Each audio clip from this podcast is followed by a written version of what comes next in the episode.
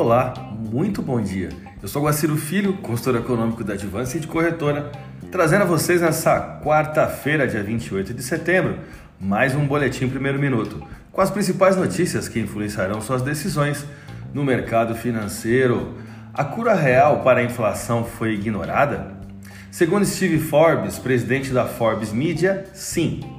Ao se concentrar em aumentar as taxas de juros para diminuir a inflação, os bancos centrais e os governos negligenciaram a importância de manter as moedas estáveis, disse ele. Abre aspas. A verdadeira cura é estabilizar a moeda. Você não precisa tornar as pessoas pobres para vencer a inflação, fecha aspas, disse ele. A libra esterlina caiu 4% para uma baixa histórica de 1 dólar e 3 centavos na última segunda-feira, após o anúncio de, na última semana, pelo novo governo do Reino Unido de que implementaria cortes de impostos e incentivos aos investidores para impulsionar o crescimento.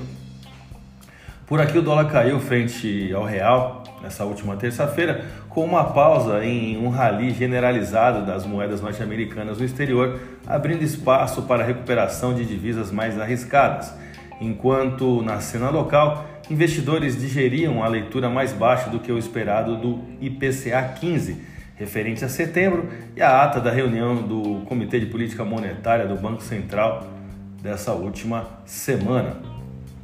As moedas que mais perderam nos últimos dias tiveram uma maior valorização no pregão de ontem, com os investidores aproveitando para comprar na baixa.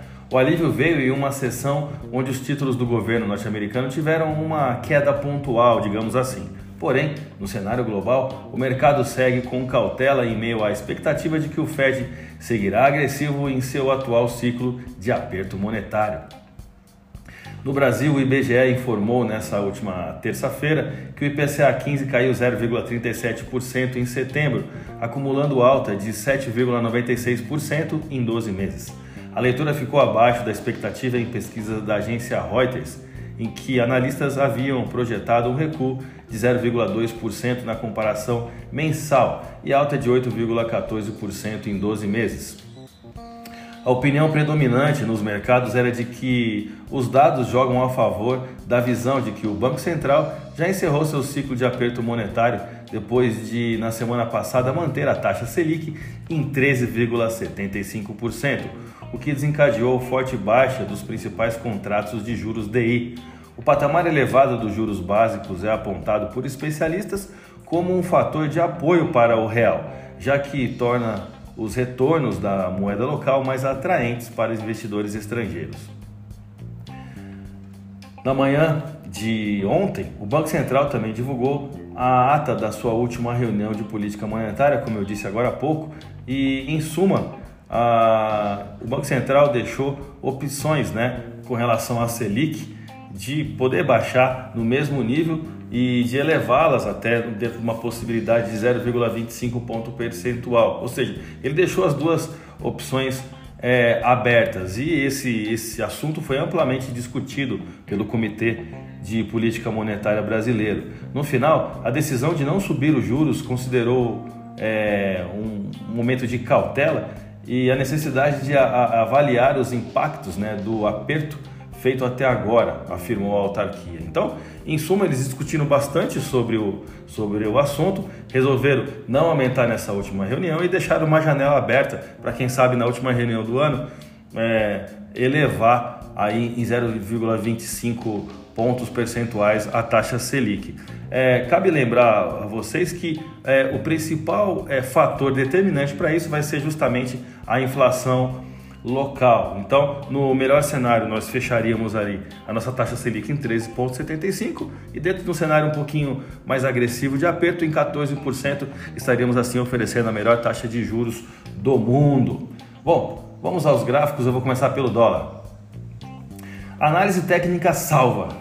Isso é verdade. Há três dias atrás classificamos como zona de atenção o gráfico intraday, é, um, um, suporte, né? Um suporte spot, na verdade, na taxa de 5,3082. Eu classifiquei lá, coloquei um, um símbolozinho destacando essa taxa para que vocês tivessem uma atenção, né? Foi uma uma área que nós enxergamos como de disputa de interesses entre compradores e vendedores de curto prazo. O candle de ontem, do pregão de ontem, realizou um pullback exatamente nesse suporte que eu chamo de suporte S6, que deixa para os próximos dias um spread de 15 centavos de distância, se a gente for ter como referência a principal resistência, né, ou a mais importante nesse curto prazo, que está na taxa spot de 5,4533. O volume de negócios na sessão de ontem foi até que interessante, diria que alto, 211 bilhões de reais em contratos futuros de dólar negociados na bolsa brasileira, o que representou uma queda no dólar à vista de 0,48%, com taxa spot de 5,3665. Vamos ao euro. Com as expectativas de elevação de juros na zona do euro para as próximas reuniões, é, a moeda né, tentará precificar uma valorização é, dentro do atual contexto, isso para os próximos meses. Ainda assim, o real brasileiro teve o seu protagonismo no último pregão. O principal suporte no curto prazo está em 5,0967 e a principal resistência em 5,2970. A divisa europeia fechou a última sessão com queda de 0,54% e taxa spot de 5,1517. A minha dica você já sabe.